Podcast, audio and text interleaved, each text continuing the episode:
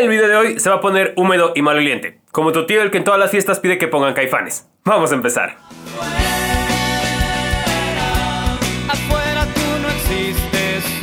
Como ya lo viste en el título, hoy vamos a hablar de sudor y cómo hidratarnos cuando corremos. Los seres humanos tenemos este sistema magnífico que cuando la temperatura aumenta, nuestro cuerpo suda. De esta manera, cuando el sudor se evapora, despeja la temperatura y nos ayuda a conservar nuestra temperatura corporal. Porque el cuerpo es una máquina maravillosa que si se calienta un par de grados más, se muere. Entonces, el sudor es vital para nosotros. Pero, como ya te dije, el sudor es un líquido y cada líquido que sale de nuestro cuerpo tiene que reponerse porque si no también se muere. Y cuando sudamos, especialmente en lugares que son calurosos o húmedos, el hidratarnos de manera correcta puede ser la diferencia entre un gran día de carrera o quedarnos tirados a la orilla del camino. Así que para el video de hoy vamos a hacer un test de sudoración y como siempre en estos asuntos importantes de correr, voy a preguntar a alguien que sabe mucho más que yo del tema. Así que vamos para allá. El protocolo de la tasa de sudoración, las niñas ya se pesaron, si faltó alguna de las niñas de pesarse, por favor con confianza acérquese. Los niños vamos a pasar al baño de varones y Ernesto me va a estar apoyando en pesarlos. Ojo, el pesaje es completamente ropa interior, cero prendas más que su ropa interior, sin reloj, sin calcetas, gorra, etc. Entonces, se pesan, les vamos a dar sus botellitas de agua, van a hacer su calentamiento, se van a ir a correr, ya el coach les dirá cómo va a estar la eh, la ruta, dónde van a ir, etcétera. Regresamos y directamente nos vamos a pasar a pesar. me vayan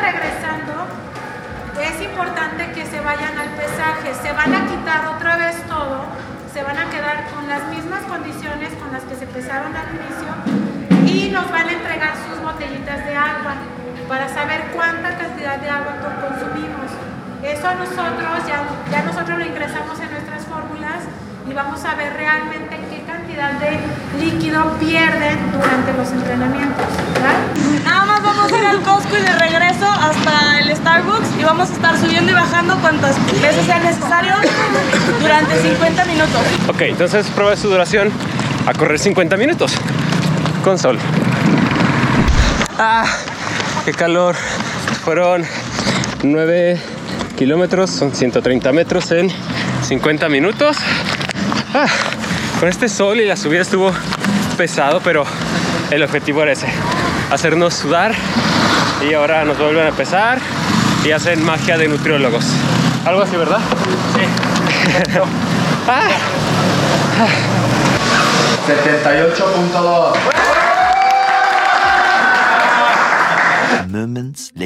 Y aquí tenemos los resultados de la prueba de sudoración. Vamos a ver qué nos dice Perla, la nutrióloga. O sea, me los mando por WhatsApp, pero ya sabes que aquí nos gusta el drama, pero no los he leído.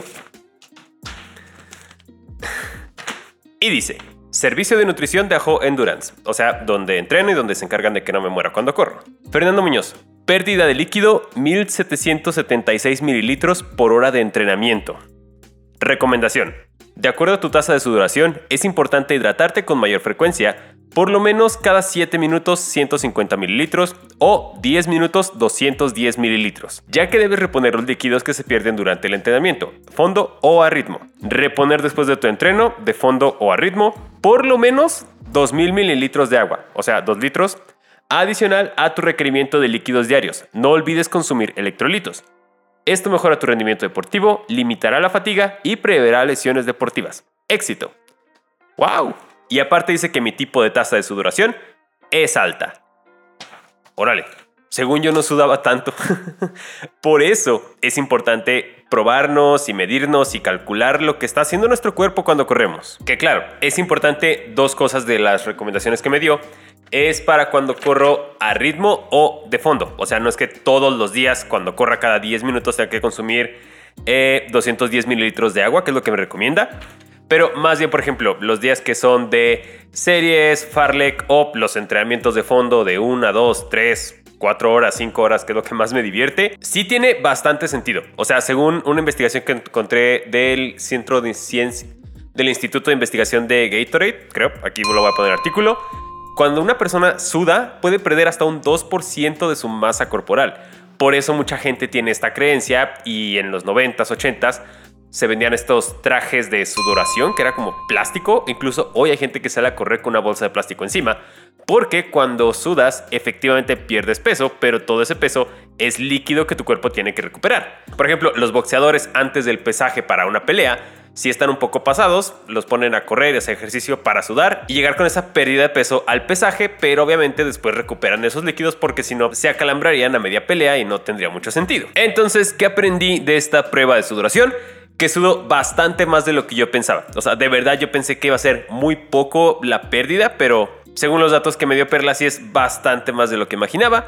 Aunque hay que tomar en cuenta que esta prueba se hizo pensando en la tasa máxima de sudoración. O sea, no voy a sudar igual si corro a las 10 de la mañana en una subida soleada a si salgo a correr alrededor de mi casa a una base aeróbica a las 4 de la mañana cuando está haciendo frío. Pero el tener estas recomendaciones de cuánta agua tomar es muy importante. O sea, si lo recuerdas en Maratón Ciudad de México, una de las cosas que falló es que yo mismo no estaba tomando suficiente agua. Y luego en Aguascalientes, que sí tomé más agua de manera consciente, o sea que llevaba el conteo de que iba tomando y procurando acabarme las bolsitas de agua que eran como de 180 mililitros, no tuve ningún problema de calambres como sucedió en Ciudad de México. Así que puede ser muy obvio que es importante tomar agua. Pero el cuánto tomar y cada cuánto creo que es lo más importante que tenemos que definir como corredores. No hay manera que vayas a una carrera de resistencia o de larga duración y que no tomes agua y que puedas correr bien. Así que, si tú, al igual que yo, no tienes la menor idea de cuánto sudas y simplemente tomas cada que te da sed un traguito y un chorrito de agua, a lo mejor estás tomando menos de la que deberías. O incluso al contrario, estás tomando más de la que deberías y por eso te duele el estómago o vas muy seguido al baño. O sea, cualquiera de los dos extremos está mal, beber muy poquito o beber mucho. Y la recomendación es ir con un nutriólogo deportivo que te aplique esta prueba de sudoración. Como viste, el protocolo es muy sencillo. Te medio encueras, te pesan, corres, te pesan y hacen magia de nutriólogos y ya saben cuánto es lo recomendable que debas de tomar de agua. Hay otra prueba que es para saber cuánto sodio pierdes cuando sudas, para saber cuántas sales y minerales tienes que reponer. Hasta ahorita la manera en la que se ha visto que se hace esta prueba es con estos parches de Gatorade. Ahorita no lo tengo, pero ahora que sé que existen y también se tiene que medir cuántos electrolitos reponer, voy a buscarlos y va a quedar para un próximo video. Queda pendiente, pero por ahora ya sé cuánto sudo y ya sabes cómo se hace una prueba de sudoración para que también lo apliques en ti para que cuando corras no te estés acalambrando ni te estés quedando con sed al final de la carrera. Para mí es muy importante la hidratación también después y mi métrica casi siempre es el color de la orina. O sea, vas al baño y te fijas qué tan amarilla o qué tan clara. Si sale café o roja, tienes que llamar a una ambulancia, pero yo siempre uso esta escala para medir más o menos cuánto estoy hidratado y ver si tomo más agua o ya puedo bajarle tantito. Y eso es todo lo que necesitabas saber sobre sudor cuando corremos. Bueno, casi, queda pendiente lo de la prueba con este parche de sodio, pero ya esta es una muy buena base.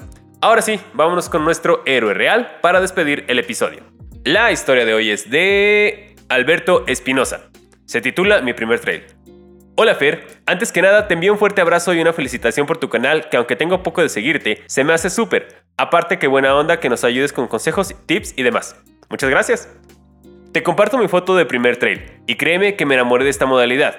Tanto que ya estoy inscrito en dos carreras más. Sé que no es una historia motivadora o que ayude a otros a salir adelante, pero me late mucho tu idea y tu vibra. Saludos y que estés bien. Y aquí está la foto de Alberto en el trail de la Bastarda. Este año yo no fui, pero año pasado viste el video, fue de mis carreras favoritas. Y qué padre que lo estás disfrutando. Y no te preocupes. O sea, la idea de esta sección es precisamente eso, que si la foto y el momento te importa a ti, también a nosotros. Muchas gracias Alberto por compartirla. Y ahora sí, hasta aquí se va a quedar el video de hoy. Muchas gracias por verlo, por haberme acompañado en este sudoroso y húmedo viaje. Ya sabes que yo soy Fernando Muñoz, Correfer Corre en todas mis redes sociales, Facebook, Instagram y Strava. Nos vemos en una próxima aventura. Toma agua y recuerda, no te asustes.